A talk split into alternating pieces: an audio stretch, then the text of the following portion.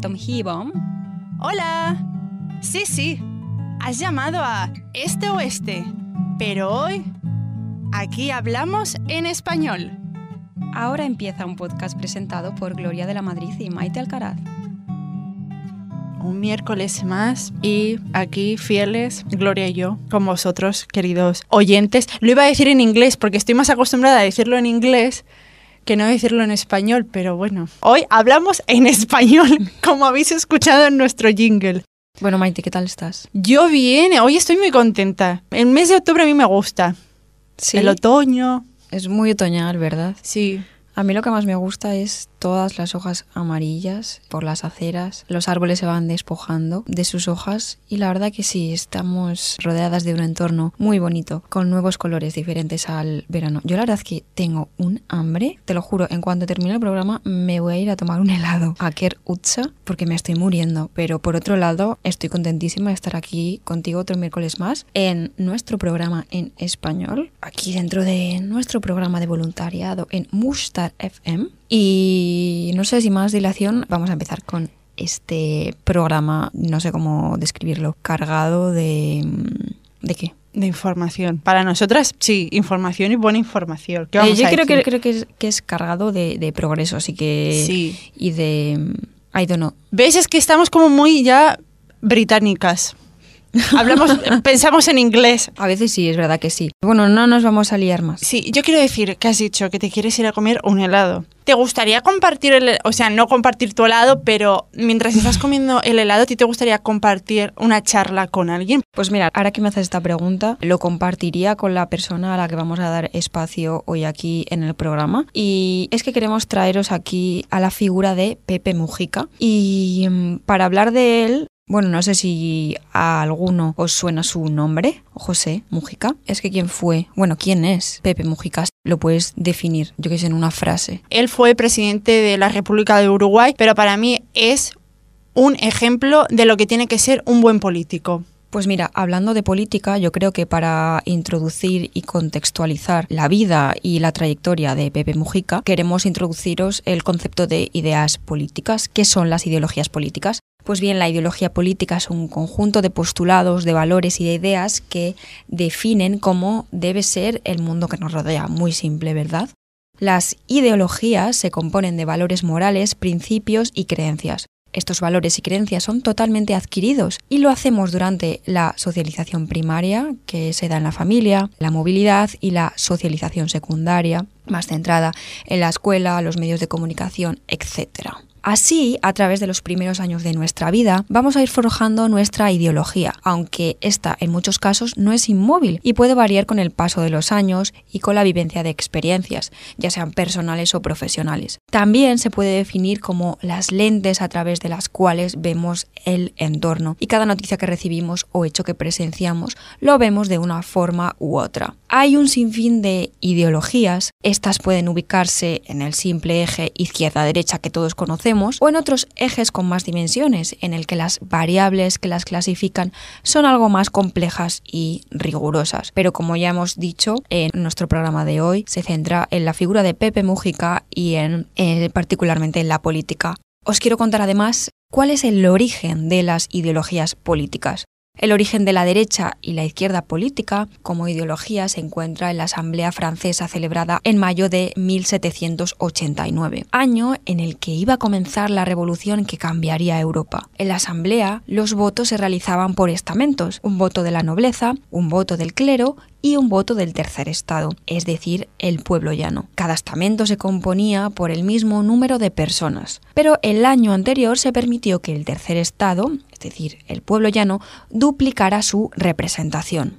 En esta asamblea de mayo de 1789, el pueblo llano pidió que el voto fuera por cabeza y no por estamento, obteniendo así la mayoría absoluta. Pero la nobleza y el clero votó en contra, anulando la petición. Ese día se encontraban sentados a la izquierda del presidente, el tercer estado, y a la derecha la nobleza y el clero. A partir de ahí, se identifica a la derecha como los conservadores, defensores del statu quo, y a la izquierda como los republicanos, defensores de las libertades y del progreso, aunque con el paso del tiempo eso ha cambiado un poco. Y por último, quiero dejar claro que antes de explicar alguna categoría, ser de izquierdas o de derechas no implica coger todo el paquete de ideas asociado. Cada persona, cada ser humano es diferente y aunque se identifique con una ideología, tendrá sus propias percepciones en cuanto a alguna de las ideas que engloba. Y mm, hablando de las categorías o los partidos que pueden em, conformar las ideologías políticas, en este programa nos tendremos que centrar en la izquierda política.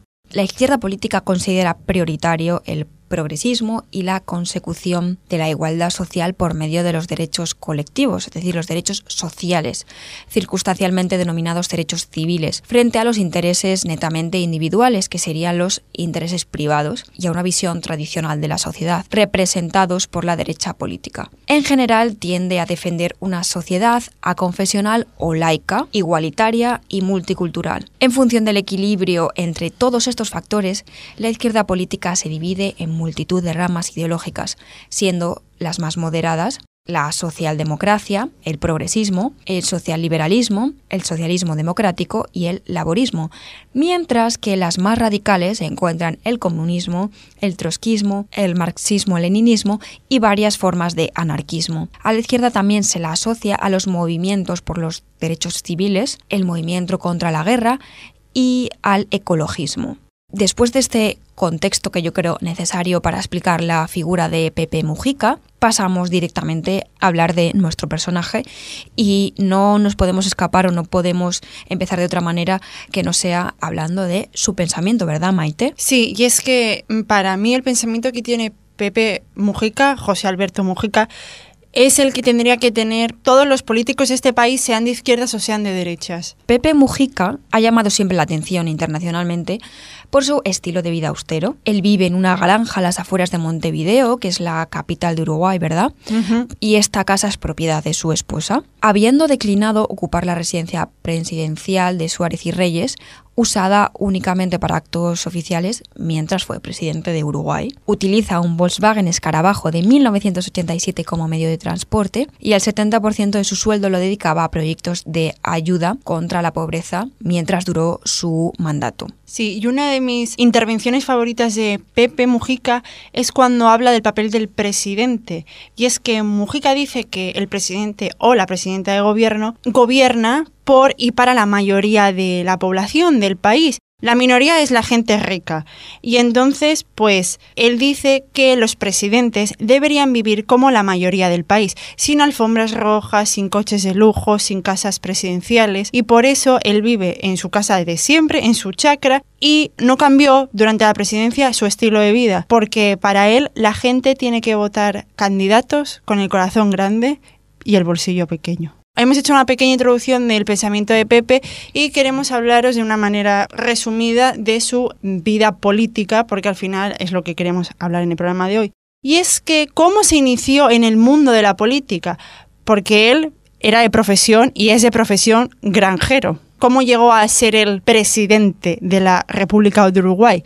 Y es que las primeras influencias políticas que recibió vinieron de la mano de su tío materno, el nacionalista Ángel Cordano. En 1956 conoció al diputado nacionalista Enrique Erro e inició su militancia en el Partido Nacional, donde llegó a ser secretario general de Juventud. Dos años después, tras las elecciones de 1958, Enrique Erro fue designado ministro de Trabajo y Mujica lo acompañó en esta labor, aunque no llegó a ejercer como funcionario del ministerio. En 1962, ambos políticos abandonaron el Partido Nacional para fundar la Unión Popular, junto al Partido Socialista del Uruguay y la agrupación Nuevas Bases. En esa década formó parte del Movimiento de Liberación Nacional Tupamaros, participando en operativos guerrilleros y pasando a la clandestinidad. El Movimiento de Liberación Nacional Tupamaros es un movimiento político uruguayo que tuvo una etapa de actuación como guerrilla urbana de izquierda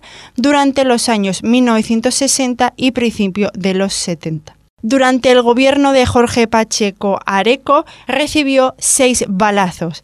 Cayó preso después de un intenso tiroteo en el bar La Vía mientras preparaban el robo a la financiera Mayos.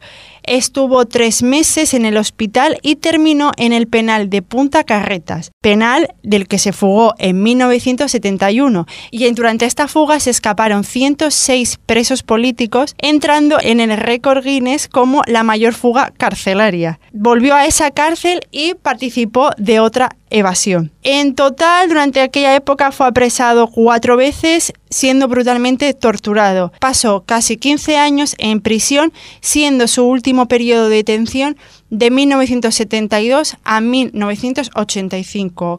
Si queréis saber más de este último periodo de detención, yo os recomiendo la película La Noche de los 12 años, basada en el libro Memorias del Calabozo de Mauricio Rosenkopf y Eleuterio Fernández Huidobro, compañeros de prisión y de militancia de Mujica. Bueno, también os recomiendo el libro. Mujica fue puesto en libertad tras la llegada de la democracia, beneficiado por la ley número 15.737 del 8 de marzo de 1985, que decretó una amnistía de delitos políticos, comunes y militares cometidos desde el 1 de enero de 1962. Y es que, por si no lo sabéis, durante el año 1972 al año 1985, Uruguay estaba sometida a una dictadura. Una vez que ya estuvo en libertad, junto con miembros del Movimiento de Liberación Nacional y partidos de izquierda, creó el Movimiento de Participación Popular dentro del Frente Amplio y en las elecciones de 1994 resultó elegido diputado por Montevideo, por Montevideo y en las de 1999 fue elegido senador. En las elecciones de 2004, su movimiento obtuvo más de 300.000 votos, consolidándose como la primera fuerza dentro del partido de gobierno. El 1 de marzo de 2005 fue nombrado ministro de Ganadería, Agricultura y Pesca por el presidente de la República, Tabaré Vázquez, y dejó el cargo el 3 de marzo de 2008. El Frente Amplio realizó los días 13 y 14 de diciembre de ese mismo año, 2008, el Congreso Extraordinario Selmar Michelini, en el que se le proclamó como candidato oficial para las elecciones internas del año 2009 y tras las elecciones internas realizadas el 28 de junio del 2009, resultó elegido como candidato único a la presidencia por el Frente Amplio, tras vencer a sus competidores con un 52,02% de los votos. El 25 de octubre de 2009 obtuvo casi la mitad del total de votos, valiéndole para disputar a Luis Alberto Lacalle la presidencia el 29 de noviembre, fecha en la que resultó ganador con un porcentaje superior al 52% de los votos emitidos. El 1 de marzo de 2010, José Alberto Mujica Cordano se convirtió en el cuadragésimo presidente de la República Oriental del Uruguay. Y a pesar de haberse convertido en presidente, como como ha dicho Gloria antes, continuó viviendo en su chacra junto a su mujer, la senadora Lucía Topolansky, que Lucía Topolansky, cuando él fue presidente, era senadora y sabes que cuando se convierten en presidentes tienen que hacer un juramento. Entonces, como ella era senadora en aquel momento, el juramento lo hizo con ella. Y Lucía Topolansky también fue vicepresidenta del país durante 2017 y 2020 y a día de hoy es senadora y bueno, un dato muy peculiar para que veáis el pensamiento y, la, y el estilo de vida que tienen los dos es que sigue viviendo en su casa de toda la vida y los dos se dedican al cultivo de las flores. Qué preciosidad, qué, qué bonito. Sí. ¿Y qué hizo Mujica durante su gobierno? Uno de los logros o cosas más importantes que hizo fue la histórica reducción de la pobreza en Uruguay, la mayor distribución de las riquezas y el desarrollo de la economía del país. Más precisamente, durante el gobierno de Mujica se redujo la pobreza al 12%, unos 10 años antes el índice de pobreza estaba por un 40%, o sea, es muchísimo. En 10 años del 40% al 12% se dice rápido. Y gracias a ello disminuyó la desigualdad y se permitió que la economía de Uruguay creciera en un 75%. También durante su mandato hubo un récord histórico de la tasa del desempleo. Y de acuerdo al Instituto Nacional de Estadística, en marzo de 2012 la tasa de desempleo en Uruguay bajó al 5,6%. También se aumentaron los ingresos y el salario mínimo. Y en área de ecología, Uruguay redujo drásticamente su huella de carbono y sus costes de electricidad. Además, actualmente Uruguay es uno de los máximos referentes en la generación de energía renovable a nivel mundial. José Alberto Mujica despenalizó el aborto, aprobó el matrimonio gay y la legalización y regulación de la producción, venta y el consumo de la marihuana. Es más, en el año 2013 el periódico The Economist declaró a Uruguay el país del año y calificó de admirables las dos reformas liberales más radicales tomadas ese mismo año por José Mujica, el matrimonio gay y la legalización de la marihuana dentro de la política social creó el plan Juntos. El plan de integración sociohabitacional Juntos fue creado para atender con rapidez a la situación de precariedad extrema de unos 15.000 hogares. ¿Por qué se desarrolló esta política social? Porque la situación sociohabitacional era crítica cuando el Frente Amplio llegó al gobierno en 2005. Esto fue un, proyecto que se fue generando muchísimo antes de que él llegase a la presidencia, porque él llegó a la presidencia en el año 2010, pero obviamente él llevaba ya trabajando como senador mm, muchos años antes. Y en el segundo periodo de gobierno... Una pregunta que te quería hacer yo, ahora que tenemos aquí hmm. en el estudio la palabra senador. Yo no lo tengo claro, no sé si nuestros oyentes lo tienen claro. ¿Senador es como para nosotros alcalde, por ejemplo? No, es en el que están. Nosotros también tenemos senadores. Ah. Tenemos diputados y senadores. Y entonces. A los senadores del Senado. Sí, tenemos el, Congreso. No sé por qué me he liado yo y como mm, ellos tienen una república o algo así, pensé, que era un cargo particular de ese tipo de estructuras. Es verdad, si esto lo hemos estudiado desde pequeños, sí. Me, me he liado yo con esta palabra. Pero es verdad que a mi forma de ver, que la escuela, y la educación, al menos en España, no se le da la importancia que se tendría que darle. Porque yo muchas veces confundo cosas o no sé exactamente cómo definir qué es un senador o qué es el Congreso, qué es el, eh, Senado o presidente o mil cosas que tenemos porque o ministros o alcaldes o lo que sea porque al final tenemos ahí un batiburrillo de, de, terminología que no sabemos unir. Y yo creo que es porque durante la educación que recibimos en la escuela no se nos, no machacar, es que no quiero utilizar la palabra machacar, pero no, se, nos enseña bien. Y al final pasa lo que pasa, que cuando tenemos 18 años, yo me acuerdo cuando tenía 18 años, no era mi, mi ilusión votar y al final es un derecho que tenemos que tener y tenemos que ser conscientes de lo que vamos a votar porque estamos eligiendo a los representantes de nuestro gobierno, ¿no? Y no es una actividad ligera que voy allí y como no sé quién votar, pues cojo la primera papeleta que me encuentro en la mesa y voto. Quería puntualizar eso. Por ejemplo, allí es una república. La única diferencia de, con nosotros es que nosotros tenemos monarquía y ellos tienen república. Pues claro, eso es otro tema.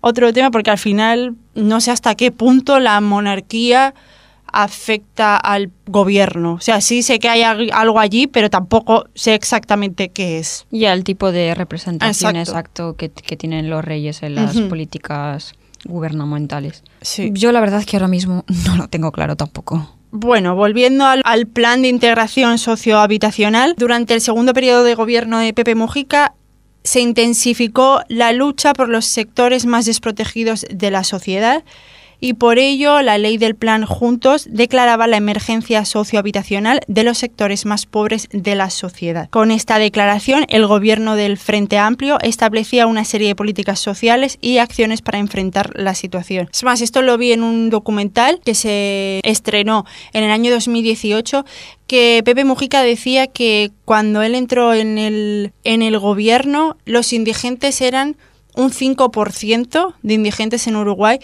y tras nueve años, porque he dicho que este documental se, estrenó en 2018, había disminuido a un 0,5% la población.